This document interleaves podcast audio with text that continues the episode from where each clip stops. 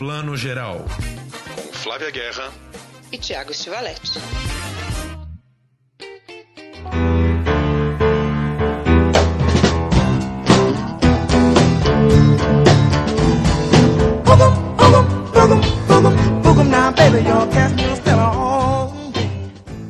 Bom dia, boa tarde, boa noite para você que está escutando o Plano Geral, seu podcast de cinema, séries, streaming e tudo mais que a gente assiste em casa, na telinha pequena, na tela grande. Vamos falar daqui a pouquinho, segunda parte, uma entrevista ótima com Fernando Grosten Andrade e Fernando Siqueira, namorados e diretores de um filme, um documentário maravilhoso, Quebrando Mitos, sobre a masculinidade tóxica de Jair Bolsonaro e suas consequências nefastas para o Brasil. E é filme, gente, para ver em casa, tá? Já damos dando serviço aqui. Não não precisa ir no cinema, é quebrandomitos.com.br. Lá tem uma versão com narração em português, outra com narração em inglês. Mande para os amigos gringos também verem e ficarem mais a par do descalabro do governo Bolsonaro. Primeiro chamo a minha amiga aqui para a gente conversar junto, Flávia Guerra. Bom dia, boa tarde, boa noite. Bom dia, boa tarde, boa noite, Tiago. Nós ainda em continentes diferentes, mas sempre juntinhos, não é mesmo? É isso aí. Flávia agora já voltou para São Paulo. Eu estou no Missouri, perto de Chicago, do Wisconsin, sei lá onde é que eu tô. Duas horinhas de diferença. Eu adoro no Missouri, um filme belíssimo passado no Missouri. Já imagino o Thiago no cinema, assim, numa cena, numa panorâmica maravilhosa. Eu estou em St. Louis, tem um filme clássico agora, acho que dos anos 40, Meet Me in St. Louis, que nem lembro o nome em português, assim, mas tem até. Estados Unidos, to, to, toda cidadezinha grande tem um filme, pelo menos, passado nela, né? Aqui tem Meet Me in St. Louis. É verdade, tem, tem uma brincadeira que é isso, né? Que todo mundo, quando chega aos Estados Unidos pela primeira vez em cidades que são mais vistas no cinema, fala: Meu Deus, é igualzinho no filme. Na verdade, é o contrário, né? O filme que é igualzinho à realidade. Exatamente, gente. Quer ver? Vou pegar aqui Meet Me in St. Louis, filme de 1944 com Judy Garland, que em português ganhou o título de Agora Seremos Felizes. Olha que coisa fofa. É nome de novela, que a gente gosta de uma novela. Direção Vicente Minelli, olha só. Falando em Vicente Minelli, filmes clássicos, grandes autores, Flavinha não podemos abrir com outra coisa, né? Precisamos falar um pouco mais. Já saíram mil artigos na imprensa, mas morreu Jean-Luc Godard, né? Godard é um, é um, é um, é um, um ícone, um cânone daqueles assim que mesmo quem nunca viu o filme de Godard, a vida inteira tinha ele como referência de cinema de vanguarda, cinema cabeçudo, cinema de arte, enfim. Godard é, é, é, é algo na cabeça das pessoas, mesmo para quem nunca viu nenhum filme dele, né? Muito louco. Não, total, né? E todo mundo já ouviu a palavra Godard. O que eu ouvi essa semana de, nossa, então esse é o cara do filme, da música do Eduardo e Mônica. Ah, então era esse o cara que a Mônica ia ver o filme. Sempre é tempo, gente, de descobrir esse o cara. E como eu até comentei essa, essa semana na, na, na TV, que o Godard, a gente sempre acha que é porque Godard, cinema francês, no Velho Vague, é uma coisa cabeçuda, né, muito intelectualizada. Até no final da vida eu acho que ele ficou mesmo mais assim nos últimos filmes, né, Tiago? Mas o primeiro, Acossado, o próprio Uma Mulher é uma Mulher, né, são filmes cheios de ação, música, leves, pops, jovens, que se você começar por aí, você vai super curtir o Godard e embrenhar pelos próximos, né? Eu acho. Pois é. A, a, é engraçado, né, que a gente pega, são mais ou menos uns 15 filmes, todos dos anos 60. Já a partir de 1970, 71, ali a partir do documentário dos Rolling Stones, Sympathy for the Devil em diante, Tudo Vai Bem, a série dele Histórias do Cinema, de 1970 e pouquinho em diante, ele já é esse cara bem mais cabeçudo, que agrada muito pouca gente, porque os filmes são duros, são difíceis. Como disse o Cássio Starling uma vez, é, era meio como se quase todo o filme dele a partir daí fosse meio uma tese de doutorado, né? Tem aquela, aquele peso de uma tese de doutorado, uma grande análise sobre a história do cinema. Mas os filmes dos anos 60 são inesquecíveis. Acossado, Uma Mulher é uma Mulher, Alphaville, Viver a Vida, que é um, é um drama maravilhoso, que a Ana, Car Ana Karina vive uma prostituta. É o Weekend a Francesa, que eu estava revendo essa semana. Em francês é só Weekend, em, português ficou Weekend a Francesa, maravilhoso. Que é um filme sobre um mega engarrafamento. Tem um plano sequência, cara, de um trânsito, do engarrafamento, e, e os protagonistas vão passando pelo engarrafamento inteiro e tal. São filmes leves, como você falou, coloridos, divertidos, que você não precisa ler nada sobre cinema para curtir. Agora, realmente, a partir dos anos 70, os filmes vão ganhando uma outra conotação, porque o Godard ele vai meio se desinteressando um pouco da ficção, né? E ele vai virando um cara do ensaio, como as pessoas falam, né? Aí um ensaio de cinema já não é para todo mundo. Né? Não, exatamente. Até o, o Pierrot Le Fou, né? Que é o Demônio das 11 Horas, que eu tenho aqui o pôster, eu brinco que não é porque é a semana do Godard, vocês não estão vendo, mas na sala da minha casa sempre tem. Eu vou trocando os posters de Cannes e tem um do Desprezo, que eu acho que é um filme um pouquinho mais cabeçudo, mas ainda, né, dá para acompanhar e tem aquela casa maravilhosa, né, a mansão Malaparte na, na, no litoral da Itália. E o Pierre Le Fou, né, o Demônio das 11 Horas, também é um filme, né, bem fácil de acompanhar. Depois ele ficou mesmo, né, mais, mais cabeção. Até o Je vous Marie, não é tão cabeçudo no, no, desenrolar da trama, mas ele já é um, uma, um filme mais difícil, né? Não é para todo mundo, né? Sim, só lembrando bem, o Je vous Marie, que acho que em português em alguns lugares lançou como Eu vos saúdo Maria, que foi o filme da polêmica, né? 1985, o Brasil saindo da ditadura, o Sarney querendo distensionar, né? Querendo relaxar a censura, mas aí li na Folha essa semana, não lembrava disso, uma história que foi a mãe de José Sarney que falou para ele que se ele se ele liberasse esse filme, ele não pisava mais na casa dela, porque a mãe de Sarney era super católica. E aí o filme adquiriu essa polêmica, esse burburinho. Todo dia estava na imprensa, né, Jornal Nacional, Jornal da Globo falando sobre a censura de Jerusalém Marie. E aí o filme ganhou uma, uma, uma, um tamanho que ele certamente não ganharia, né? Quantas pessoas iriam ver Jerusalém Marie no cinema no Brasil? Pouquíssimas, mas aí o filme virou assim o centro da polêmica, né? Maravilhoso.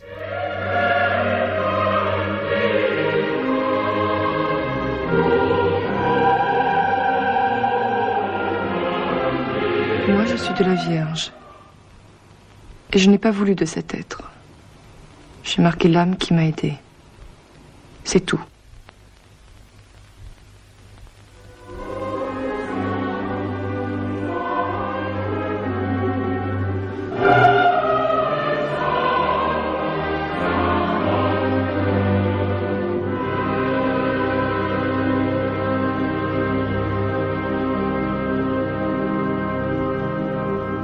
E obviamente que ela não viu o filme, né? Porque se ela tivesse visto, ela ia entender que não era para tanto, né? Mas só lembrando, é um filme que traz um pouco aí José e Maria para os dias de hoje, na França ou na Bélgica, não lembro bem. E Maria engravida, só que dessa vez engravida de uma relação sexual mesmo, né? Então ele faz uma metáfora de Maria, mãe de Jesus, mas que, que concebeu aí o novo Messias através de uma relação sexual banal, ou seja, né? Blasfêmia total para os católicos, para os cristãos, enfim. É, ele tira do mitológico, né? E já tirar essa, essa história de Maria da concepção do, do mitológico e levar para o mundo real já é uma blasfêmia, né? Então é. não, não, não, é, não precisava, porque o filme não é chocante. O filme em si não é, né? Agora, coisas importantes para falar de Godard nesse, nesse, nessa morte dele, né? Foi o último da Nouvelle Vague, né? Todos os outros já morreram. Eric Romer já morreu, Jacques Rivette, Claude Chabrol, Uh, Alain René, que sempre foi uma figura meio não oficializada como da Nouvelle Vague, mas a grande polêmica em 1960, a grande eh, discussão de bar era qual filme era mais revolucionário, se era Hiroshima Mon Amour ou, ou Acossado, né? É muito difícil essa escolha, né? Agora na morte do Godard vi muita gente falando, é claro que era Acossado, não é tão óbvio assim, né? Hiroshima Mon Amour também é uma, é uma bela revolução no cinema. Mas enfim, todos morreram. E Vardá, e Vardá que simplesmente por ser mulher durante anos não era considerada ali do núcleo da Nouvelle Vague, também porque não escrevia como crítica de cinema, mas que aí nas últimas décadas de vida já foi mais aceita por ter também inventado um estilo muito pessoal como da Nouvelle Vague. Até Vardar já foi, ou seja, Godard foi realmente o último e filmou, podemos dizer, praticamente até o fim da vida. Né? O último longa dele, Imagem e Palavra, de 2018, ou seja, quatro anos atrás, se você pensar que ainda teve uma pandemia no meio, ainda fez uns curtazinhos aí antes de morrer, ou seja, é um cara que ele não, ele não, ele não desistiu do cinema nunca. E esses últimos filmes, Imagem e Palavra e o Adeus à Linguagem, filme Socialismo também, são filmes que você vê ele um pouco investigando e muito curioso pela coisa do celular, do, das imagens filmadas pelo celular, o que significavam imagens filmadas no celular em relação à imagem da tela grande do cinema, enfim, era um cara que tinha muita curiosidade para entender para onde a imagem e também a linguagem, linguagem era uma palavra que ele usava muito nos filmes dele desde o começo, para onde a linguagem audiovisual estava indo, né? Ele sempre teve muito essa curiosidade. Que é muito interessante, né? Que ele voltou meio às origens, que começou como crítico, né? Começou pensando na linguagem, né? Analisando Então eu acho que ele nunca deixou de ser esse crítico, de si mesmo, né? E, e é interessante você falar essa coisa da Vardar. Eu até debati essa semana com a Lorena Montenegro, que dá o curso né, das pioneiras no cinema comigo, que ela falou, ah, não pode falar do Godard de um Vague sem falar de Vardar. Eu falei, ó, oh, eu até falei da Vardar, mas a Vardar, ela não estava necessariamente fisicamente mesmo, na turma ali, andando, frequentando a mesma turma da Cahiers do Cinema e da Nouvelle Vague, né, tudo junto. Ela estava em paralelo fazendo, mas claro que ela foi responsável também. E eu lembro do, acho que As Praias de Agnès, né, em que ela fala, que é um, um filme dela maravilhoso, autobiográfico, que ela não viu, ela não tinha esse conhecimento todo de linguagem cinematográfica que eles tinham, porque ela cresceu numa vila de pescadores na Bélgica, né? O olhar dela era muito mais puro, num, num bom sentido. Mas que ela, se ela tivesse todas essas referências, talvez ela nunca tivesse começado a fazer cinema, que ela ia ter medo. Porque era tantos cânones que como que ela ia romper com isso? Depois ela se, né? Ela entendeu que ela estava fazendo algo também revolucionário e foi agregado ao movimento muito justamente. Então é interessante entender a história também, né? Quando não colocam a Vardá, acho que tem que fazer esse exercício de pensar, né? Eu acho que não colocar Vardar teve muito a ver com isso. Assim, ficou-se muito com uma coisa que no Velho Vague eram os jovens turcos da Cahiers do Cinema. A galera que fazia crítica na Cahiers do, do, do, Cinema nos anos 50 é a galera que levantou Hitchcock, que levantou Howard Hawks, que levantou diretores que eram simples peões de Hollywood. E aí eles levantaram e mostraram esses caras são cineastas com C maiúsculo. O René foi assistente de direção da Vardar no La Pointe Courte, né, que é o primeiro curta dela. Enfim, já tinha um pouco essa afinidade rolando, mas assim, durante anos ficou nessa coisa que no Velho Vague era Godard, Truffaut, uh, Chabrol, Rivette Romero, esses cinco. Né? E aí, assim, até por, por, por questão de estilo, pô, a Vardar é uma mulher que tem um, um estilo original muito maior, por exemplo, que do Chabrol. O Chabrol, para mim, é um cara. Vou falar aqui só entre a gente, que ninguém nos ouça. Mas assim, é um cara mais mediano em termos de estilo, é um cara que desenvolveu um gênero policial francês tal, mas não é um cara que trabalhava tanto linguagem de cinema. A Vardar tem uma inventividade até o final, né? Eu diria que a Vardar fazia filmes pessoais como Godard até o final, só que muito mais divertidos, muito mais gostosos de ver, né? Godard já era um chatão e ela continuava lá fazendo. A Vardar, seu... exatamente, ela nunca perdeu o bom humor e essa, essa irreverência. Porque é isso, ela não cresceu reverenciando né, os grandes aí, então ela nunca teve essa reverência. Ah, vou botar um espelho na praia, vou fazer uma praia no meio da, de Paris, né? Vou fazer um documentário, né? Os catadores e eu, né? Sobre as pessoas que trabalham com lixo. Né? Ela misturava documentário com ficção quando ainda não era. E autoficção quando não era tendência, né? Então, ela era muito livre. Eu acho que a Vardar, para mim, é muito um exemplo de não disseram que era impossível, então ela foi lá e fez, porque ela fez o que ela quis, né? E por isso que ela é tão maravilhosa, né? E eu acho que hoje a gente está fazendo essa revisão, mas a gente não desmerece aí Godard e Truffaut, que a gente ama também, obviamente. E já que você falou em Vardar, queria só recomendar, eu acho que foi na própria, Godard morreu na terça, né, na ilustrada da quarta-feira, a nossa amiga Lúcia Monteiro fez uma, um artigo muito interessante analisando a representação feminina na obra do Godard, e, claro, né, batendo bastante, assim, dizendo que, né, principalmente nos anos 60, como quase todo diretor, homem, branco, cis daquela época, a representação tinha ali muitos dos seus problemas, tinha uma coisa machista. O próprio Weekend que eu revi essa semana, tem uma hora que o cara simplesmente dá uma surra na mulher, e isso numa cena de comédia, uma cena leve, ligeira, né? O quanto a coisa mudou e ela faz um pouco esse comentário como ela tem é, sentimentos ambivalentes, ambíguos com o Godard, porque ela, ela, ela vê toda essa dificuldade dele em tratar as mulheres, mas ao mesmo tempo ela consegue ver toda a genialidade dele e não deixa de passar os filmes dele no curso de cinema dela. Enfim, é complicado, tudo é muito complicado. Muito complicado. Eu digo sempre que é sentimentos contraditórios. Eu, por exemplo, tenho grandes problemas com, com uma mulher é uma mulher. Porque é como, ai, uma mulher é uma mulher. No momento ela vai querer ser mãe e, nossa, ela tem que assim, não necessariamente, né? Eu acho que ele reduz muito aquela personagem da Ana Karina, e eu acho que a Ana Karina também estava tão encantada com ele, eles eram marido e mulher e tal, que assim, hoje se você for fazer um filme assim, ele vai ter outra pegada, né? A gente também não vai, né, novamente aqui cancelar os filmes do Godard, porque eles têm essa pegada e têm essas questões mas não vai deixar de apontar também, né? Então eles são documentos aí da história. Mas uma mulher, uma mulher me irrita profundamente, apesar de ser um, um filme incrível. a ser um filme incrível, o filme é lindo, a gramática é linda, né? Ah, os números e tal. Eu gosto muito de Banda Par. Acho que Banda Par é um, é um filme que, que é nesse sentido também. Mas é engraçado, preciso, preciso rever Uma Mulher é uma Mulher, faz muito tempo que eu vi a última vez, mas eu lembro que eu gostava, achava até um pouquinho é, não revolucionário, mas eu achava bem pra frente ali aquela história do, do namorado dela e ela quer ser mãe e ele não quer ser pai e ele fala para ela ter o filho com o melhor amigo dele, né? Isso era uma coisa bem pra frentex novela vague francesa que num filme americano jamais passaria, né? Un heureux événement, c'est différent d'un événement heureux C'est pour ça que vous êtes triste Non.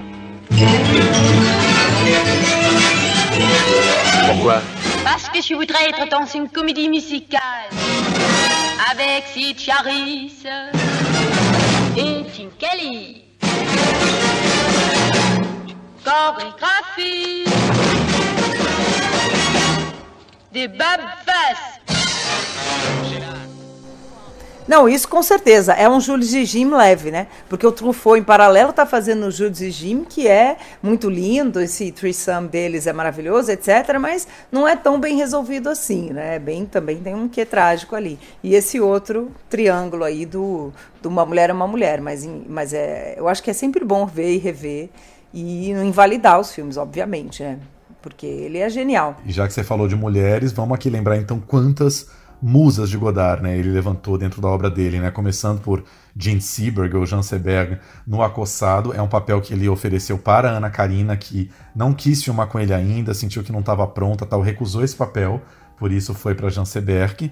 É, enfim, né? Uma escolha complicada, porque enfim acabou virando o filme mais icônico dele, né? Esse primeiro grande grito dele de cinema moderno sem Ana Karina, mas aí ela vai fazer vários filmes na sequência, aí Uma Mulher, Uma, uma Mulher, Made in USA, é, Alphaville, Ver a Vida, que eu acabei de citar aqui, que eu acho um filme maravilhoso. Depois a gente tem Brigitte Bardot apenas no desprezo, mas esse apenas entre aspas, porque é um filmão também. Né? E Anne Wiazemski, que foi mulher dele, foi mulher do Godard na segunda fase, depois que ele já tinha terminado a relação com a Ana Karina, que vai fazer também muitos filmes com ele, inclusive a Anne Wiazemski, que é uma, é uma atriz e diretora, também cineasta, que uh, os críticos estão revendo muito nos últimos tempos e entendendo que a participação dela na obra do Godard foi muito maior do que parecia na época que os filmes foram lançados, né? Isso é muito importante. Sim, as musas de Godard, né? Então eu acho que acho que infelizmente a gente espera muitas vezes, né, que um mestre dele se morra para descobrir. A gente está dizendo isso é que na, no cinema eu e o Thiago não tem para ninguém, a gente já está aí. Mas na literatura isso acontece muito comigo, né? Que eu não consigo acompanhar como eu gostaria. Às vezes até no teatro eu falo, meu Deus, nunca vi essa pessoa no teatro, não fui ver essa peça, perdi. Então eu acho que o cinema tem essa vantagem de que fica, fica registrado e dá para assistir.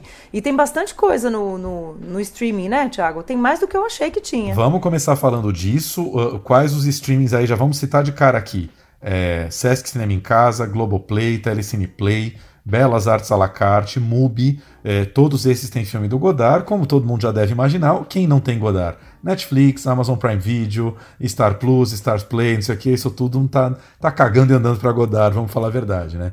Mas eu quero começar falando do Sesc Cinema em Casa, que foi rápido e ligeiro, aproveitou a morte do Godard para lançar na última quinta-feira, já entrou. Lembrando que a plataforma do Sesc é de graça, não tem, não tem formulário para preencher, não tem nada. Entra lá e começa a ver o filme. Eles colocaram é, um filme dos anos 60 muito legal, que é o Masculino Feminino, e dois filmes mais recentes, na verdade, os dois últimos filmes dele aí, os dois últimos longas, né? Adeus à Linguagem e Imagem e Palavra. Para quem nunca viu Godard, recomendo começar pelo Masculino Feminino, que é um filme em preto e branco, muito mais divertido, muito mais gostoso de se ver, né, Flavinha? É uma delícia, uma delícia. Eu acho que é bom começar pelos mais levinhos, né, para ir entrando no universo e depois vai ficando mais cabeçudo.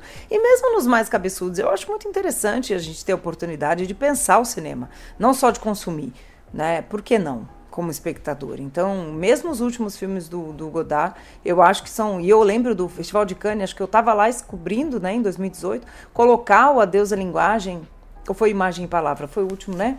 E Imagem e Palavra, isso, colocar em competição, colocar o Godard ali ao lado de todo mundo, eu acho isso incrível, um filme diferentão, complicado, assim, nesse sentido. E o Godard, maravilhoso, não foi ao festival eu já acho que já estava entediado de um tudo, e entrou na coletiva de imprensa por celular, por Zoom do celular, ou por Skype do celular. Então, assim, o cara velhinho, já com 80 e tanto, né, lá entrando por, pelo celular. Que bom que ele entrou pelo celular, porque eu lembro que em 2010, filme Socialismo, ele disse até o final que ia, não apareceu. Ele tem muito essa marca da ausência, né? Ele gosta de se fazer apresentar pela ausência, inclusive tem a cena clássica que agora todo mundo cita, né, do Visage Village da Varda, em que a Varda vai lá visitá-lo na Suíça e ele simplesmente não a recebe, ela fica arrasada, ela fica triste, enfim. Tadinha! É, Fiquei com uma raiva do... do Godako depois dessa cena, porque eles tinham combinado. Ele tinha dito pode vir aqui. E ele dá com a porta na cara. É, mas ele, mas ele é claramente um misantropo, né, cara? Ele é um cara que já não queria mais a humanidade de perto, assim, era um cara que se sentia muito mais à vontade no, no, no mundo das imagens que no mundo das pessoas. Il n'a pas pu faire de nous les humbles. Qui ça Ou pas su. Ou pas voulu. Alors, il a fait de nous des humiliés. Qui ça Dieu. Commençons par le commencement. Les Indiens Apaches, la tribu des Chickawa, ils appellent le monde la forêt. Aujourd'hui, tout le monde a peur. Petite fille, je voyais partout des chiens.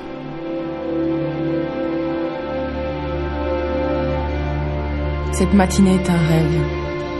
Chacun doit penser que le rêveur, c'est l'autre. Mas vamos voltar a fechar esse parênteses aqui. Fala você agora o que nós temos de Globoplay para ver de Godard. Olha, tem bastante coisa. E acho que, acho que dá pra gente viajar aí bastante nessa, nessa obra. Tem muita coisa na Globoplay. Eu fiquei surpresa até. Olha só, Uma Mulher é uma Mulher, tá, né? Porque tá associado ao Telecine Play. O Pequeno Soldado, que é de 63. Uma Mulher Casada, que é de 64. Olha quanta coisa. Salve-se Quem Puder, ou A Vida, de, de 1980. Paixão, que é de 82.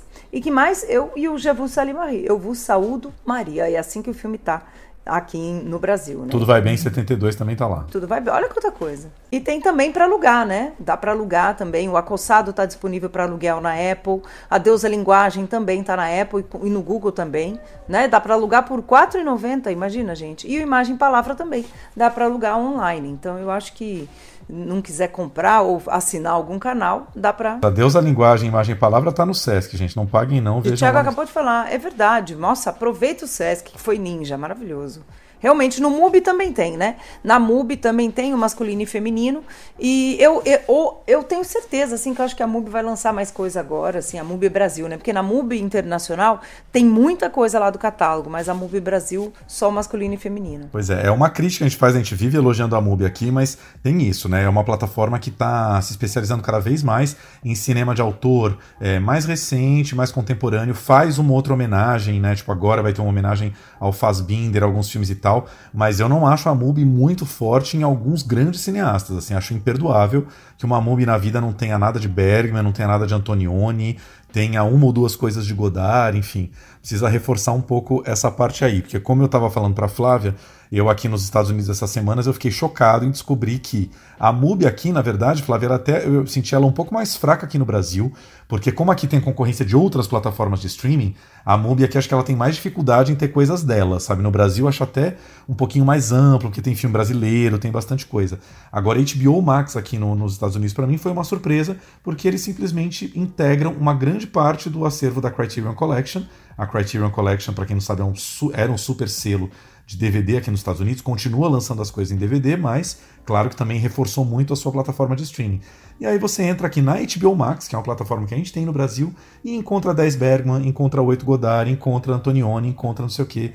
E é muito triste ver né, que uma mesma plataforma chega para América Latina, os filmes não estão lá. Quer dizer, o número de clássicos na HBO Max no Brasil é bem, bem menor do que aqui nos Estados Unidos. Né? Pois é, são essas questões de licença, né? Tem que ver quem que distribuiu o filme no Brasil na época e tem que achar e tem que ter licença.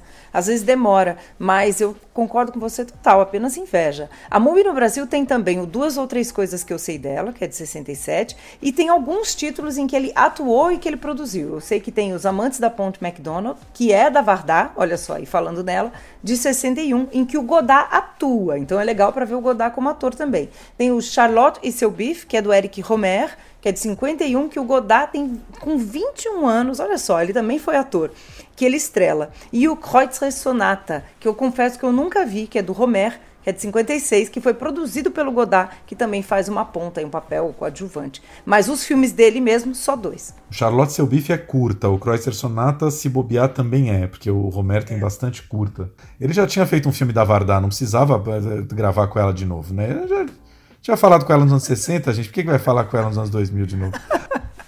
Só 40 anos se passaram, tá bom, gente, não tem muito o que atualizar. Mas você falou a palavra maravilhosa, misantropo. Realmente, ele era um recluso e acho que ele foi ficando pior, acho que ele ficou entediado da humanidade. Tanto que acho que até para morrer ele foi autor de sua própria morte, né? Decidiu, tchau, gente, cansei fui. Agora, último comentário que eu preciso fazer, que eu até postei isso na, na, no meu Instagram essa semana. O Neville da Almeida na Folha essa semana. Neville da Almeida, aquele típico diretor carioca, né? Um cara que é um Rio de Janeiro, fez, né? Uma porrada de filme mais erótico tal. Aí falando assim, falou que tipo, atendeu a, a, redação às lágrimas, chorando por causa da morte do Godard, e falando: Eu sabia que ele ia se acabar desse jeito. Ele estava muito triste, ele estava na Suíça. A gente devia ter dado um jeito de trazer ele pro Brasil. Ele tinha que ter vivido no Brasil. Imagina Godard chegando para viver e curtir os botecos da Lapa aos 80 e tantos anos. Não ia dar certo, né, Neville? Não, não ia rolar, mas adorei, assim, a, era um amor tamanho do Neville pelo Godard, que ele queria salvar Godard em terras brasileiras, levando ele pro calor do Rio de Janeiro. Não ia rolar. Né? Acho maravilhoso, porque o Godard, do jeito que era existencialista, só via ver o lado ruim, o bolsonarismo, o fascismo, ia ficar deprimido do mesmo jeito. É verdade, faria uns ótimos ensaios sobre Bolsonaro e, e e aí as coisas que Bolsonaro fala. Ia ser bonito mesmo. Então fica aqui nossa dica de tudo que você tem de ver para Godard. Tem bastante coisa, né? Estamos felizes. Descobrimos que tem muito mais coisa no streaming que a gente imaginava.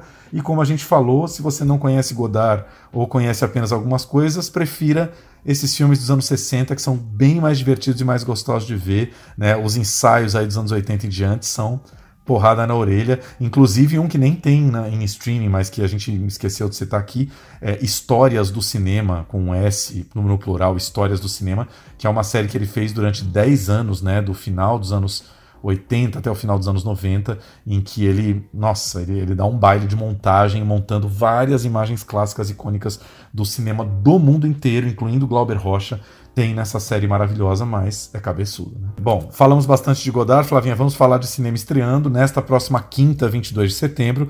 Filme que você viu e acompanhou, inclusive coletiva, no Festival de Veneza. Não se preocupe, querida, de Olivia Wilde, estrelado aí por Harry Styles, o novo queridinho da música britânica. Né? O álbum inteiro dele está na parada dos mais, dos mais ouvidos, sei lá quantas semanas e Chris Pine, já vai falar Chris Pratt, Chris Pratt, Chris Pine, confundo todos aqui. Chris Pratt é o bonitão do Jurassic World. Chris Pine é aquele branquinho de olho claro, todo branquinho também, né? Só tem branquinho nesse filme.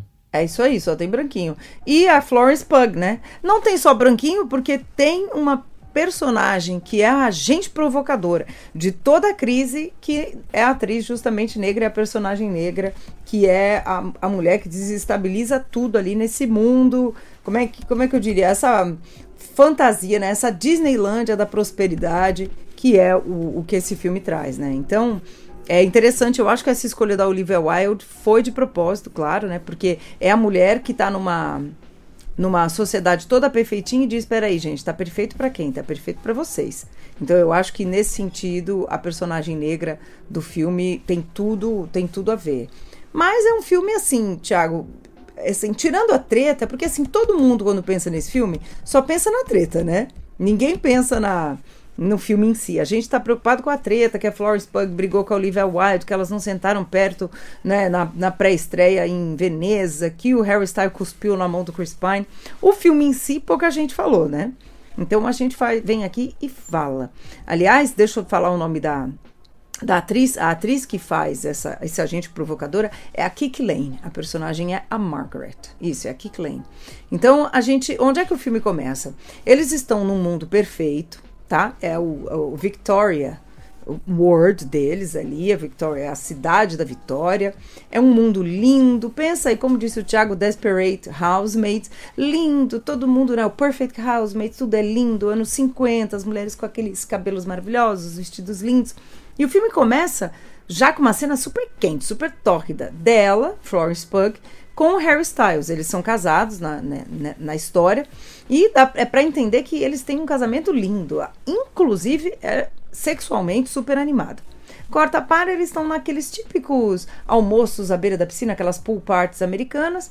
E todas as mulheres super felizes, conversando entre si, os homens de negócio do outro lado, né? Conversando sobre o que, que é que eles fazem. Ninguém sabe o que os homens fazem. Todos os dias eles saem para trabalhar de carros e as mulheres ficam nessa cidade perfeita, no meio do deserto.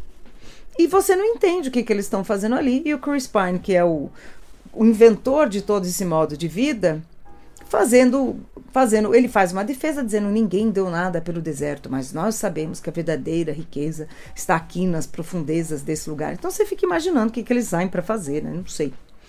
E aí essa agente provocadora, que é a Margaret, ela dá um escândalo falando, gente, tá tudo errado. Tudo isso aí é de mentira, tudo isso não existe. Esse modo de vida que vocês acreditam é uma mentira. E aí a personagem da Florence Pugh começa a ficar perturbada, começa a ter umas visões, umas coisas estranhas assim que você no começo não entende. Lá na frente, sem dar spoilers, a gente vai entendendo o que, que são essas visões dela. Então o filme fala disso assim. Na verdade é uma grande metáfora para o mundo, para as grandes narrativas que foram construídas, para que a mulher seja aquele padrão e que ela acha que é isso que vai fazê-la feliz. Tem um momento em que o Jack, que é o Harry Styles, diz para ela: Mas eu fiz tudo para você ter tudo, como é que vocês não são felizes? Vocês têm uma casa linda, vocês têm filhos, vocês podem fazer compras todo dia, têm maridos ótimos. Ué, como assim vocês não estão felizes? Então o filme faz essa essa provocação. Como assim a mulher não está feliz com essa grande narrativa que na verdade foi o homem branco heterossexual que inventou para ela. A gente vai vir aqui com um papo na nossa segunda metade do podcast que fala muito disso também. Então, eu gosto dessa visão da Olivia Wilde. Apesar de toda a treta que tem em volta do filme, eu acho que ela é uma diretora que está começando, que nesse primeiro filme já trouxe tudo isso de muito provocador. Ela faz uma ponta no filme também, como uma mulher que é a vizinha e amiga da personagem da Florence Pugh e que está mais contente com essa vida toda. Então, o filme fala disso assim. É uma grande, é um grande filme feminista distópico. Um ponto que eu acho interessante, Tiago, é que em geral quando a gente pensa em distopia, nessa coisa futurista, não é futurista, a gente pensa em filmes tipo Matrix, né? Ou então é Blade Runner, tudo destroçado, tudo é feio, né? É tudo é tudo meio esquisito, né? Futurista mesmo. E ela não, ela criou uma distopia no passado mas que também é futurista. E ela mesma fala: eu escolhi, abre aspas da Olivia aqui, se passar essa história nos anos 50, porque muito da ideia de a família feliz capitalista, consumista, foi formada ali nos anos 50. Quem viu aí, né, a grande série que todo mundo ama sobre o mundo da publicidade, sabe do que eu tô falando. Então é isso, é esse mundo de Mad Men. Elas são lindas, são maravilhosas, elas têm eletrodomésticos, carros maravilhosos. Foi essa época em que se desenhou muito o padrão ideal da família norte-americana e que foi vendido para o mundo inteiro também. Então ela questiona esse padrão que começou ali. Por isso que ela coloca numa década linda, colorida, do pós-guerra, próspera, todo mundo felizão. Só que não. Então o filme é isso. Eu curto, eu acho que tem algumas coisas a serem ajustadas, né? Não é um filme assim que super emociona, pega a gente pelo, pelo estômago ali. Mas como um primeiro filme e com todos esses auês de bastidores, eu acho que a Olivia até que se saiu bem, viu, Tiago? Welcome to the Victory Project. We're all here because we believe in the mission. What are we doing? Changing the world. What are we doing? Changing the world. That's right. What do you think they're really doing out there? What do you mean? The one thing they ask of us is to stay here. Where it's safe. Do you even know what the Victory Project actually is? Have you ever asked? Do you? Please. What's actually happening? Stop it, Alice. What if this place is dangerous? What if. Stop it! No. Jack. It's okay. I'm curious to hear where she's going with this. Eu já fiquei curioso, tenho duas perguntas. Vou fazer as duas perguntas para você já responder junto se você acha que a Florence Pugh tem alguma chance de ir pro Oscar com esse filme. E o Harry Styles, se você acha que tem algum futuro como ator ou agora vai ser só um ótimo cantor mesmo. Eu acho que ele é um ótimo cantor. Dizer. Assim, é que assim. É, ele é aparece pouco, né? Ele não, aparece... aparece... bastante, ele aparece bastante. É, porque ele é o marido dela, então é, é, tem, tem. Não, ele aparece bastante. É que, é que assim, comparando ele do lado do Chris Pine, que é um super ator, né? Eu adoro o Chris Pine. Eu acho que o Chris Pine eu não dava nada para ele no começo. E desde o Hell or High Water, né, que eu acho filmaço também, ele, ele tem se mostrado mais, né, apostado em filmes mais ousados. A Florence é ótima, ela tá muito bem. Eu acho que ela tem alguma chance sim no Oscar. Pelo menos fica ali entre as cotadas. Já o Harry, ele é correto, né? Mas eu acho que ele é bem escalado. Lembra que a treta era que era para ser o Shia LaBeouf. E o Shia LaBeouf desistiu do projeto porque o povo não queria ensaiar e disseram que ele foi demitido. Ele disse que não. Nossa, um auê. Eu acho que o Shia LaBeouf tem menos o, o que do personagem do que o Harry, porque esse personagem, no fundo, ele é um ingênuo. Ele quer acreditar nessa grande narrativa que foi vendida para eles. Ele quer ser o bom moço. Ele tem muito mais essa, essa física até e essa energia do que o Shia LaBeouf, que já tem uma, uma, uma energia muito mais sarcástica, né? É um ótimo ator, apesar de ser um mala, pelo que todo mundo diz. Eu acho que o Harry Styles é até um melhor casting, mas ele não tem eu não acho que ele não tem essa energia assim para ser um grande ator. Não sei, né? Vai que ele faz uma outra curva aí. Mas não fui muito elogiado nas, nas críticas, não. Foi correto. Você mencionou as tretas. Vamos falar aqui rapidinho para quem não está por dentro, né?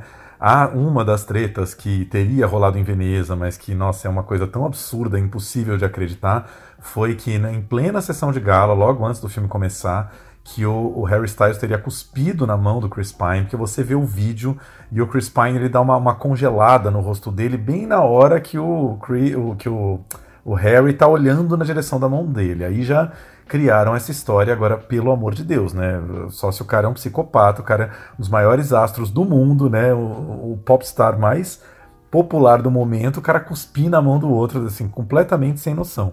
Agora, outra treta que eu lembro, que é anterior ao filme, que eu acho bem pesada, mas fala, revela muito de um certo machismo, é que, me corrija se eu estiver errado, Olivia Wilde, antes de namorar o Harry Styles, ela era casada com o Jason Sudeikis, que é ninguém menos do que o astro de Ted Lasso, essa série que a gente nem falou de Emmy aqui, mas ganha, ganhou mais uma vez, Emmy de melhor série, né? Ele ganhou melhor ator de comédia de novo, tá um cara super popular aqui nos Estados Unidos. E aí teve a história, essa história é verdade, que a Olivia Wilde estava fazendo uma apresentação na CinemaCon, que é um evento grande aqui nos Estados Unidos, não sei se até falando do, desse filme, e que o advogado Jason Sudeikis deu um jeito de entregar um documento para ela enquanto ela estava no meio da apresentação. Ela foi pega de surpresa com esse envelope na mão e abriu e era um processo judicial de divórcio deles, em que o Jason deixava claro que ia pegar muito pesado, ia para as cabeças, querer tirar o máximo que poderia da Olivia. Mas a, a, a, sacanagem foi essa, assim, parece que foi tudo meio armado para ela receber esse documento enquanto ela estava ali no seu momento, brilhando profissionalmente. Chega um documento que ela não esperava para quebrar as pernas dela, uma coisa bastante escrota, né? É, essa história é um angu de caroço que eu não sei nem por onde começar, ou novelo, puxar para desenrolar, porque muita gente diz que a Florence Pug começou a se separar dela, né? Porque em geral, gente, olhem a, as imagens de tapete vermelho. A protagonista ou o protagonista estão junto com o diretor, se abraçam, dedicam, choram no final juntos, etc. É o, é o normal, né? É o de praxe. A Florence Pug, ela está, assim como o Harry Styles e a Olivia, que hoje em dia são um casal e se conheceram no set, né, ou começaram a namorar no set, em nenhum momento eles estavam juntos, lado a lado. Sempre tinha alguém no meio, ou era o Chris Pine, ou era a Florence Pug, né, ou era a Kiki Lane, sim, para separar os dois. E a Florence Pug também estava sempre longe da Olivia Wilde. E muita gente fala, elas não se deram bem, e isso começou porque a Olivia começou a ter um relacionamento com o Harry Styles durante a filmagem, e o Jason Sudeikis às vezes né, frequentava o set como marido, levava os filhos lá, eles têm filhos juntos e tal. E a Florence Pugh começou a ficar muito incomodada com essa situação, não sabia como lidar, etc, etc. É muito complicado tudo isso, né? A Olivia, eu acho que não geriu bem essa crise. Eu acho que o Jason também não geriu bem a, né, a questão da separação. É, é é muito maquiavélico isso que você contou. Então é todo um, uma, uma, bagunça, né? E ainda veio essa fofoca aí do, do Shia LaBeouf dizendo que ele que foi demitido e ele falou: não, não, não, não, não. Ele vazou mensagens do WhatsApp e tem uma frase muito específica em que ele, ele tá reclamando que ninguém pode ensaiar nunca, por isso ele vai sair do projeto. E a Olivia Wilde diz assim para ele: a Mr. Flow vai ter que entrar no eixo, na linha. Mr. Flow é a Florence. Então, dando que a Florence era uma estrela também. Então, errou tudo errado nesse projeto, tudo errado. Não se preocupe, querida. de Olivia Wilde com Harry Styles e Chris Pine e Florence Pugh, somente nos cinemas aí a partir desta quinta-feira, dia 22. I need you to listen to me. Everything. We are not going backwards, we're pushing forward. Everyone is acting like I'm crazy. And I'm not crazy. Our life together. We could lose this. I don't trust it.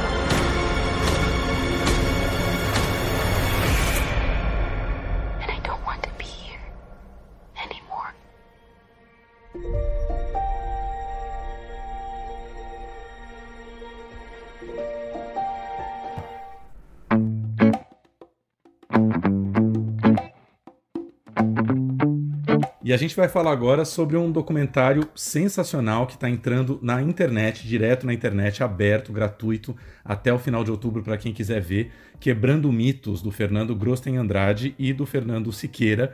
Uh, Fernando Grosten, que a gente acompanha já há bastante tempo, em 2008 fez O Coração Vagabundo, um documentário muito sensível sobre Caetano Veloso, e três anos depois ele fez O Quebrando o Tabu, que é um documentário que falava, enfim, coisas que informações que a gente já tinha né, sobre maconha, o quanto é, a, a, criminalização da maconha é muito mais perigosa do que ela mesma. Mas, enfim, era um tabu, infelizmente continua sendo, mas foi um, foi um filme que fez bastante barulho. E agora, esse seu novo filme pega um pouco carona no título, né, Quebrando Mitos, para falar do mito de Jair Bolsonaro e da virilidade masculina e da masculinidade tóxica e catastrófica, como ele explica no filme. Então, Fernandos, Grosten Andrade, Fernando Siqueira, muito bem-vindos ao Plano Geral. Muito obrigado, obrigado pelas palavras afetivas.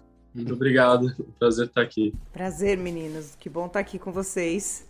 E que bom que o filme está estreando também online, né? Eu acho que ele pode chegar para todo mundo e literalmente, né? O que é uma, acho que um ganho, né? Nesse momento, então, que eu acho que a gente tem que falar tanto da nossa história, nossa história recente, nossa história pregressa. Eu adorei isso de estrear no online. Queria que vocês falassem um pouquinho dessa escolha também. Muito obrigado. Eu acho que hoje em dia as, as famílias no mundo, mas em especial no Brasil, estão com o seu Natal estragado porque é uma, uma, uma divisão né, que começa ali no grupo de WhatsApp mas se a gente for analisar, é assim, quase toda família conservadora tem alguém LGBTQ, assumido ou não. E quase todo LGBTQ tem uma família conservadora. Só que esse diálogo, ele é um diálogo que está muito ruim. É, com as redes sociais, é, o pior foi despertado em nós. Então, é muito rápido a conversa partir para grito, ofensa, ao invés de debate baseado em informação.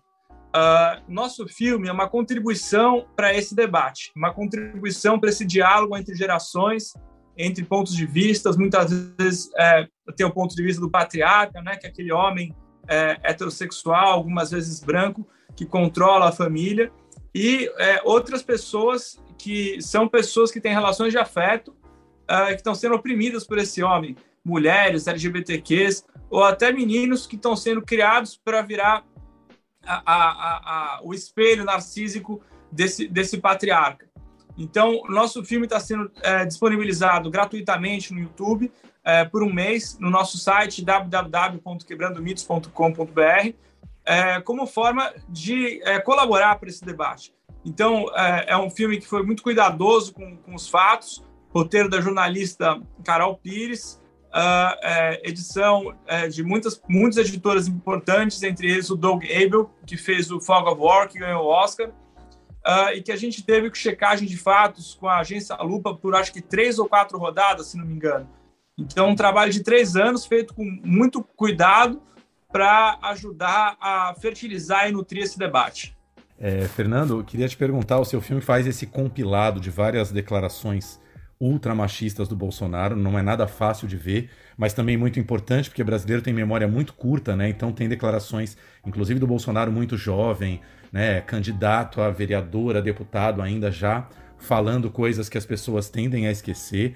E, mas de, de alguma maneira, o Bolsonaro, em vários setores da vida, inclusive no machismo, ele é um sintoma de um pensamento que o brasileiro tem muito, né? E que de alguma maneira, durante alguns anos, pelo menos numa certa classe média, é, as pessoas se retraíram um pouquinho de falar e de repente Bolsonaro meio que renova a coragem dessas pessoas de, de externalizar esses pensamentos, né?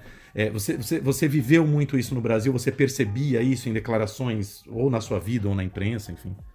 Eu acho que esse é um processo global, não é exclusividade do Brasil. Uh, eu, quando fiz um vídeo uh, que foi dirigido pelo Fernando Siqueira, que é o Seja Sentir um ET, em que eu saí do armário, uh, da mesma forma em que eu estava saindo do armário naquele vídeo, outras pessoas estavam saindo do armário, não contando que eram gays, mas revelando seus preconceitos, o seu nazifascismo. e, de repente, essas pessoas começaram a se aglutinar e se influenciar, e, inclusive, é, despertando o que tem de pior nas outras. É, eu acredito que esse fenômeno tem a ver um pouco a forma como que a sociedade começou a se organizar nas redes sociais. Porque o algoritmo ele acaba se comportando como se fosse um traficante de drogas, que quer deixar o usuário literalmente dependente é, da rede social. Tudo a serviço do lucro, é, de geração de valor é, para os acionistas. Só que, na verdade, isso é um pensamento de curto prazo. É, é, gera lucro para o acionista, mas acaba causando um dano na sociedade. Por exemplo, a democracia americana, que tinha a, a impressão de ser inabalável, é, é em janeiro, é, em 6 de janeiro de alguns anos atrás, teve um bando de, de é, lunáticos terroristas de extrema-direita invadindo o Capitólio. Então, eu, eu, acredito que esse fenômeno está tá ligado a, a um erro que está acontecendo nessas empresas que estão repensar. Para exemplificar, é assim: se eu desrespeitar você agora, é, provavelmente essa notícia vai, vai viralizar em segundos de que eu fui desrespeitoso. É, agora, você elogiou meu filme Coração Vagabundo, eu agradeço muito. Mas a repercussão desse elogio solto é quase nenhuma. Né? Então, assim, tem alguma coisa errada aí. A gente precisa promover essa discussão. Mas eu achei o Coração Vagabundo péssimo, Fernandes. Só pra... Vamos Boa, ver se viraliza. Você já se sentiu um ET?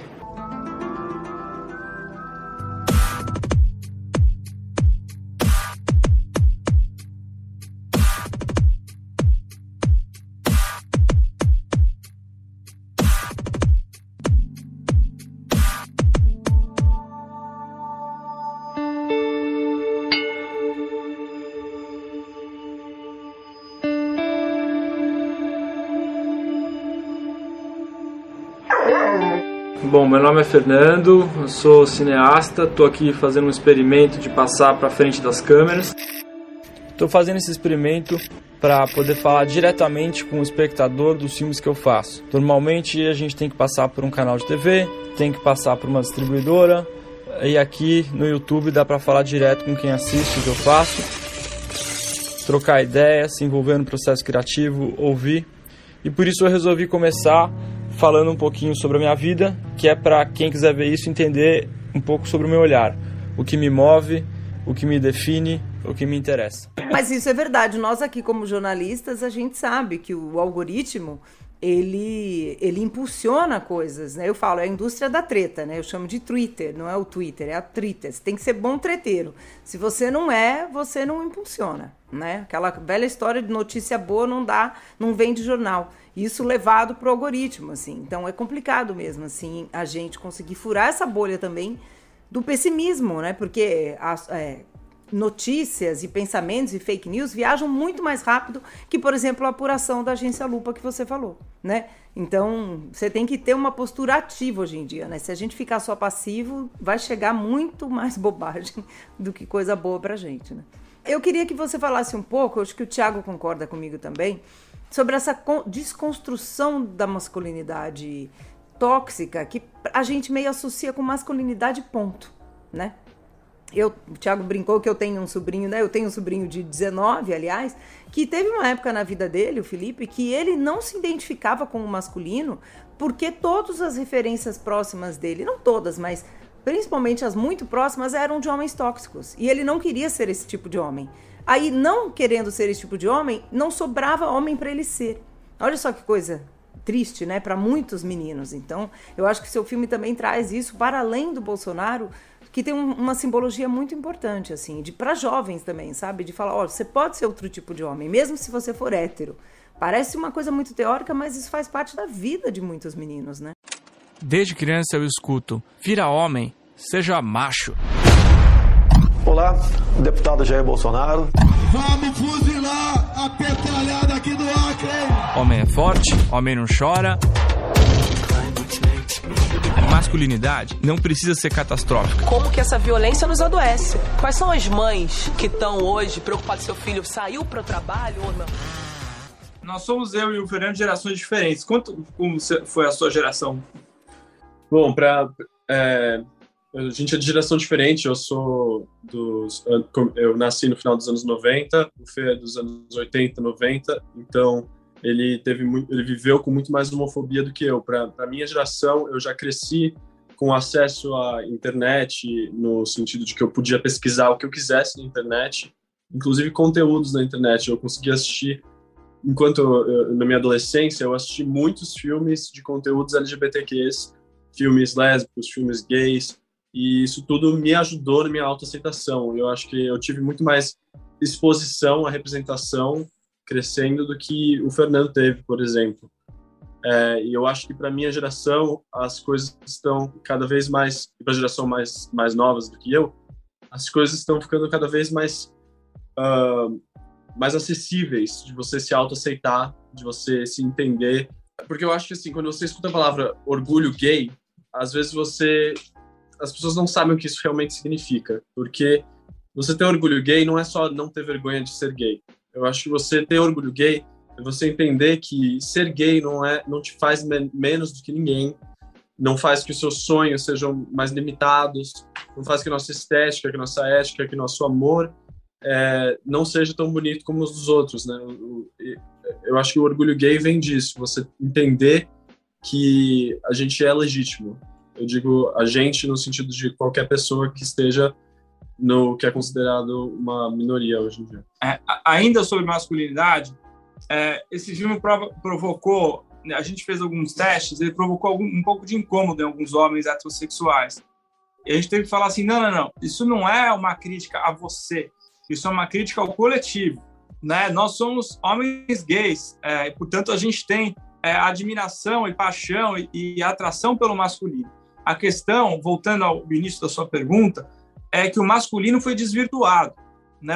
Do mesmo jeito que fascistas sequestraram a camiseta da seleção brasileira, sequestraram o masculino. Então, assim, em vez de, da, da, do masculino significar integridade, né, significa hoje é, autoridade, estupidez, violência, brutalidade. Né? Então, assim, a gente está tentando secar ou propor o, nossa, é, o nosso olhar sobre masculinidade, primeiro para dizer o seguinte: tem a masculinidade tóxica, né, que é aquela assim que é provocado num indivíduo, né? Então é um homem que interrompe uma mulher, é um homem que faz gaslight numa mulher ou num gay, é um homem que abre as pernas no trem é, é, de forma que é, é não dá espaço para os outros sentarem. Mas tem um outro tipo de masculinidade que é pior ainda, que é a masculinidade catastrófica. Que essa é, por exemplo, do presidente Jair Bolsonaro. É uma pessoa que é um homem que, com a sua fragilidade e sua incapacidade de lidar com a sua própria masculinidade, acaba é, é, é, usando da brutalidade, da estupidez, da violência e provocando um dano na comunidade, na cidade, no país e no planeta.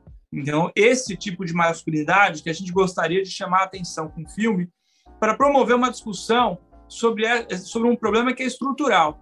Se a gente olha nos Estados Unidos, uma das maiores democracias do mundo, não teve uma presidente mulher, teve apenas um presidente negro e nunca teve um presidente LGBTQ.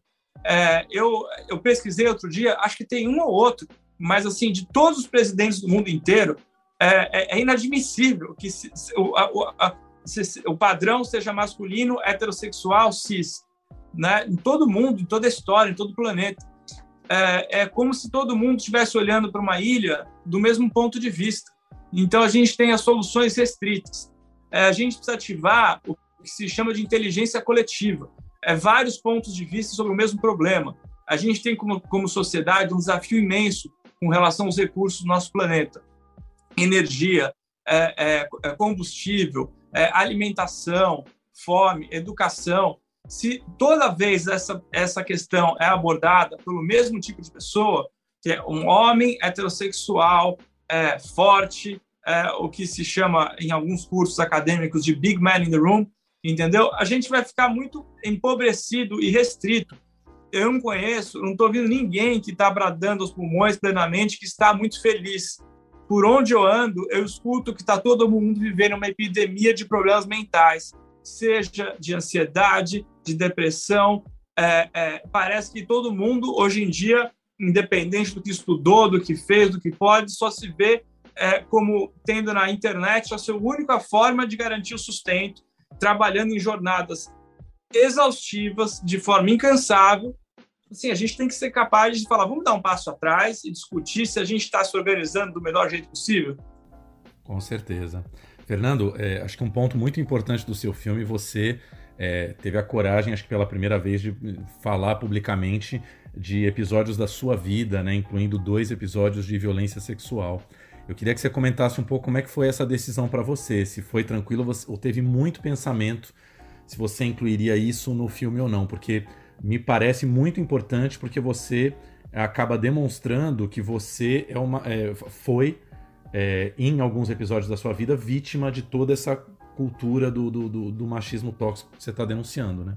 Acho que é importante dizer que eu sou apenas uma das pessoas que sofreram isso. É, eu sei porque toda vez que eu tive coragem de abrir a minha vida, é, primeiro foi difícil, mas depois eu notei um monte de mensagens que chegam até mim de pessoas que sofreram é, é vários tipos de violência. Eu aprendi o quanto é importante é, desestigmatizar isso, é, porque interessa aos abusadores descredibilizar as vítimas através de gaslight, falando assim, não, isso aí é, é mimimi, é, é, você está querendo chamar atenção, vitimismo. Por? Por que, que eles fazem isso? Que é para afastar a responsabilidade, para esconder o dano que eles causam e empurrar isso para outras pessoas. É, esse tipo de comportamento ele deve ser combatido. De que forma? Com afeto, com respeito, com reconciliação, dependendo do tipo de abuso que foi feito e de quem promoveu o abuso. Mas, com certeza, é, fingir que o problema não acontece, varrer para debaixo do tapete, não é a melhor solução. Comentei um pouco antes, eu sou de uma outra geração que fez, então, para mim, o, foi muito mais fácil. E também por causa dos privilégios que eu tive de ter uma família que me aceitou, que conseguiu me aceitar de uma maneira um pouco mais rápida, é, eu consegui ter essa autoaceitação. E eu, quando eu comecei meu relacionamento com o Fê, comecei a reparar que ele ele, ele era um, um, gay assumido, mas ele era um gay assumido escondido. E eu comecei a me sentir na obrigação de ajudar ele na transição de passar para ser um gay orgulhoso de, de ser quem é, né? Orgulhoso do, do, de ter orgulho mesmo, porque eu acho que a homofobia que ele cresceu vendo em volta dele, tendo até internamente, fez com que ele sentisse vergonha de aparecer na frente da câmera, de falar na frente da câmera, tudo isso. Então, a voz, a minha voz, muita vergonha da minha voz, eu abro o filme falando disso. É, e aí ele me falou um dia meio tímido que ele queria fazer um vídeo, gravar um vídeo para o YouTube, fazer um canal do YouTube, para dividir e ter um contato mais próximo com as pessoas que curtem o trabalho dele. E eu incentivei ele, ajudei, ele me pediu minha ajuda, e aí eu fui gravar com ele, ele travou na frente da câmera, é, falava, vamos parar, vamos cortar, uh, mas com, como eu sou ator, eu tive, é, eu passei para ele alguns ensinamentos que eu tive é, durante meu, é, minha formação como ator, e eu ajudei ele a, a, a, falar na frente da câmera. E a gente foi junto, com muito amor, paciência, e a gente acabou gravando o vídeo, né, que acabou sendo postado, já se sentiu um ET. E eu admiro muito essa coragem que o, o Fê tem é, de se colocar e de se, ele se dispõe a quebrar esses paradigmas dentro de si mesmo e, e até da sociedade, né? De, de, ele, não, ele não fica no confortável. Ele, eu admiro muito isso nele. Ele está disposto a aprender e mudar. Eu, eu acho que é uma questão, inclusive, de ser honesto com o espectador, porque quando você é claro sobre quem você é e de onde você parte, qual a sua história, fica claro também para o espectador qual que é a sua, as suas, quais são as suas limitações, quais são os seus pontos cegos. Então, por exemplo, nós somos dois homens gays. Nesse filme a gente fala sobre masculinidade catastrófica. Certamente é, a gente não foi, é, a gente não conseguiu fazer tudo o que era possível para tratar sobre as questões femininas ou as, as questões do movimento negro ou indígenas. A gente se esforçou muito, mas como a gente é homem, é, é, gay, a gente tem uma limitação. Eu, eu, nunca vou saber exatamente a dor é, dos desafios que uma mulher sofre ou que um homem negro sofre e assim por diante. Mas eu sei, eu sei é, é, é com é, proximidade o que, que um homem gay de classe média que sofreu alguns tipos de abuso sabe. Então, essa dinâmica, dessa clareza, a gente, a gente acha importante porque, inclusive, o espectador pode, é, tendo isso claro, e buscar é, é, essas peças que faltam em, em, outros trabalhos de outros realizadores e realizadoras. Eu vou aproveitar só pedir para o Siqueira falar um pouquinho mais. Você falou da gravação do vídeo com o Fernando, mas você falar um pouquinho da participação no filme em si. Se você ajudou a filmar coisas ou teve muito uma coisa de, de dar suas opiniões e dando a sua primeira olhada, enfim, como é que foi? Comecei meu, meu envolvimento com o filme como narrador da versão em inglês, então eu já estava envolvido nesse sentido. Aí o Fê, esse, o assunto do filme é muito pesado e muito tóxico, né? E o Fê estava ah, assistindo horas e horas de depoimentos sobre estupro, sobre suicídio, sobre machismo, é, filmagens de chacinas, e ele acabou tendo um, um, um esgotamento. Ele ficou esgotado de ver tantas imagens de violência, de ouvir tantos depoimentos de violência. E aí foi quando eu entrei num sentido mais profundo. A gente primeiro começou a a gente comprou um piano, a gente começou a eu comecei a fazer música para tentar dar uma limpada assim nessa energia que a gente estava tava muito pesada, nessa nhaca, nessa nhaca que estava vindo junto com essas com essas com esses depoimentos. Uh, e com esse piano velho, comecei a tocar música, tentando limpar isso tudo. E, e aí, com o esgotamento do Fernando, eu comecei a tentar reeditar e junto com ele é, fiquei... Primeiro ele escreveu uma canção sobre exílio muito bonita que chama Califórnia, que ela tá, ela fecha o filme, ela aparece nos três quartos, um pouco no início também. Sim, que lançamos também hoje agora no, no Spotify, é, em todas as plataformas digitais. Califórnia tá lá. Uh, mas então o Fernando ele começou, ele estava nesse esgotamento. Eu passei a tentar junto com ele discutir e tentar entender novos caminhos para o filme para que ele ficasse um pouco menos pesado, porque todo mundo que assistiu o filme estava dizendo que o filme era muito legal, falava de muitos temas importantes, mas era um filme muito pesado, difícil de assistir. E a gente queria trazer uma um pouco mais de leveza, um pouco mais de luz para o filme. E a gente conversou com alguns artistas que a gente admira muito, como o cineasta e artista plástico Cal Guimarães, ou o cineasta Sérgio Machado e o compositor Antônio Pinto, que fez a trilha do filme. Uh, e eles deram essa dica de trazer um pouco... O foco na resistência, é. o foco na delicadeza e criar essa, essa dualidade, essa, essa dicotomia, ao invés de focar apenas no obscurantismo. Isso. Não, isso faz todo sentido, né? Eu, no final, quando, quando você fala, Grunstein, que estava tão pesado que o Siqueira assumiu também, eu super me identifico, o Thiago também, que é isso. Eu estou no momento em que eu evito ouvir a voz do Bolsonaro. Evito. Às vezes eu vejo o vídeo no mudo, porque é uma coisa que tem vários gatilhos em mim aí, né?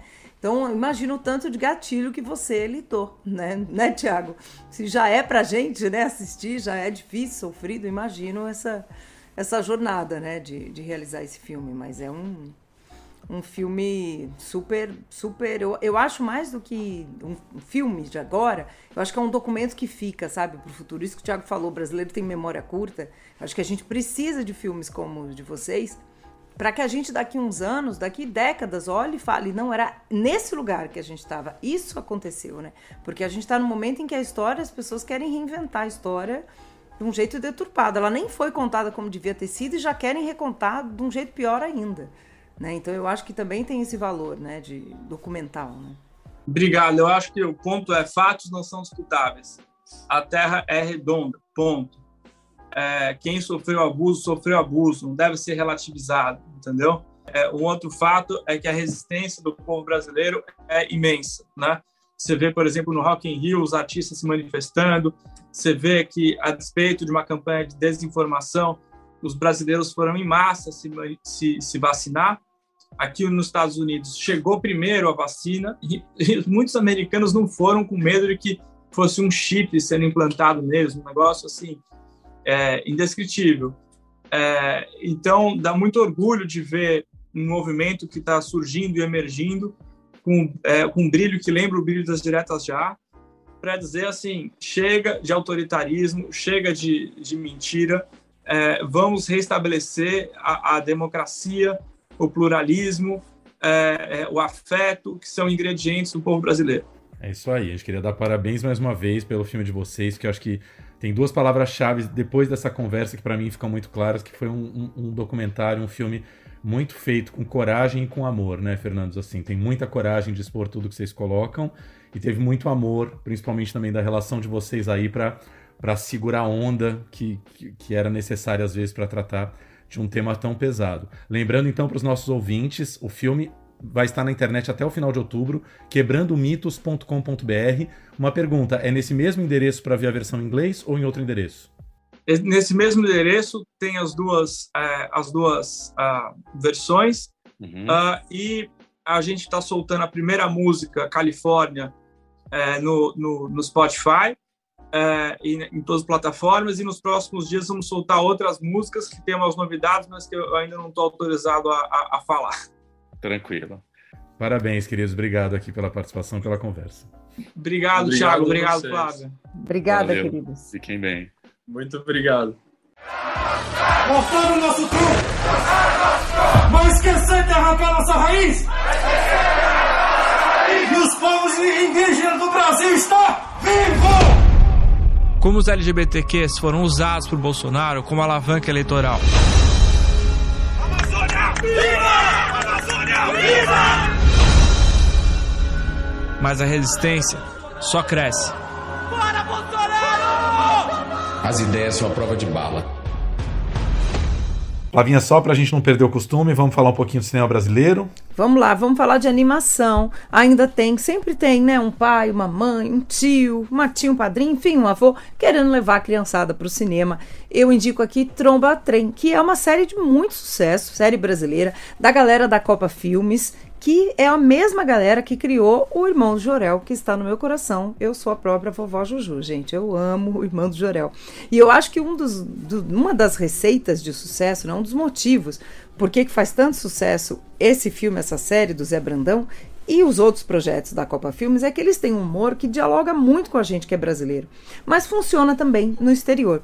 E o Tromba Trem conta a história de um elefante indiano, ai maravilhoso, maravilhoso, o Gadia, que perdeu a memória. Memória de elefante aqui nesse caso é tipo a minha, esquece, esquece as coisas.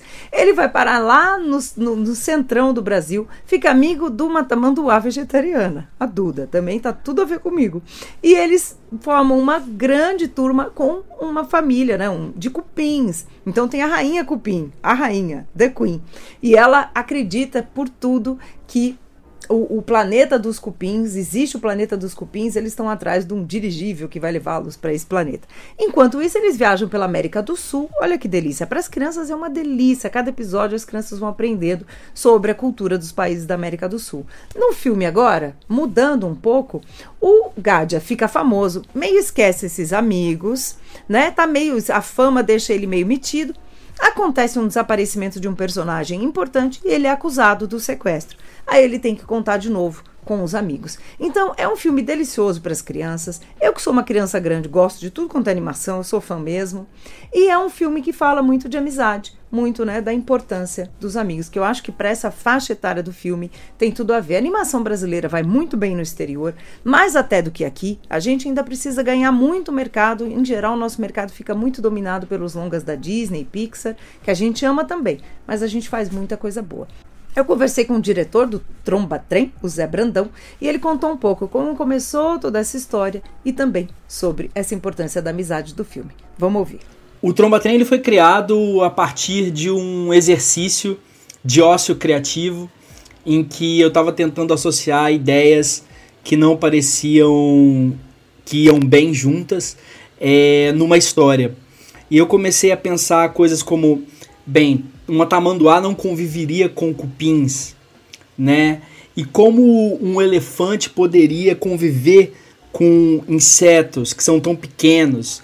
É, e isso tudo me soou como um comentário sobre tolerância, sobre você fazer do diferente a sua família. Então, ver essa história de um elefante que caiu do céu, que conhece uma tamanduá, que é vegetariana, e eles viajam juntos num trem a vapor pela América Latina, conhecendo um novo personagem em um novo lugar a cada episódio. Ou seja, começou com uma ideia de série. É, mas essa série, que começava com esse elefante cair do céu, tra tra trazia essa pergunta, né? Da onde vem o elefante? Por que ele caiu do céu? Então a gente precisou de um longa-metragem para contar essa história. E aí a gente aproveitou esse comentário sobre a tolerância, sobre a família que você escolhe, sobre você viajar pela América Latina, para também trazer muita música, humor, né, e um comentário sobre amizade, é, sobre você saber que a amizade também é você deixar o seu amigo partir, é deixar o seu amigo viver a vida dele. É, então veio o Tromba Trem, o filme, que a gente pôde também trazer personagens novos é, para acrescentar nesse panteão de heróis. Se segura, Duda! A rainha vive dizendo que o Gaja sempre arruma confusão. Mas vocês estão de prova que a confusão é que me acha.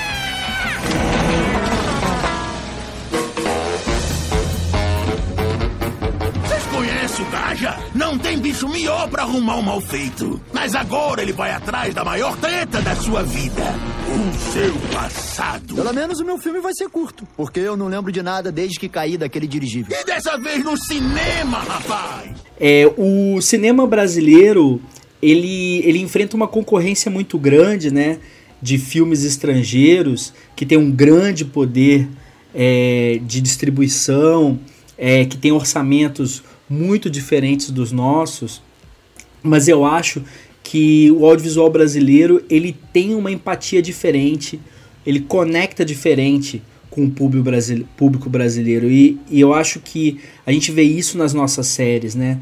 Uma, o, a gente produz, por exemplo, O Irmão do Jorel, que é uma série de muito sucesso no Brasil e a gente acha que isso tem a ver com essa conexão direta com o brasileiro. Então eu tenho esperança de que a gente consiga sim é, aumentar o mercado do, cinema de animação no Brasil, mas que por enquanto é pequeno, né? A gente não tem grandes é, blockbusters de cinema de animação, mas espero que seja ainda e que o Tromba Trem possa fazer parte de um momento de virada aí do cinema de animação nacional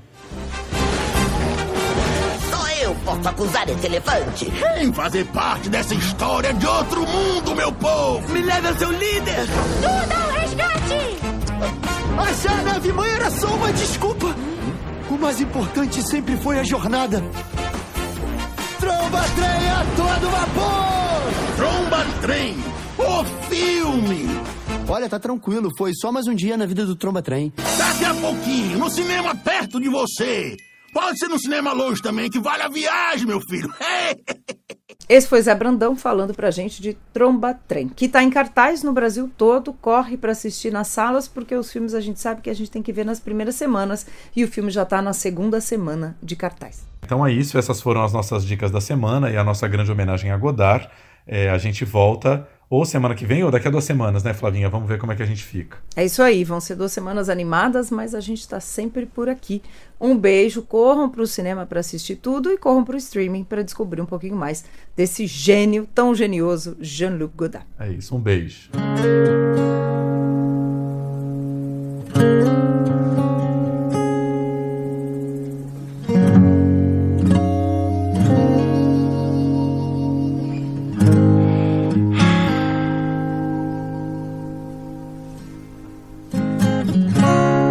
Guess I'm happy now. sitting at the edge of California, watching the sea. I guess I know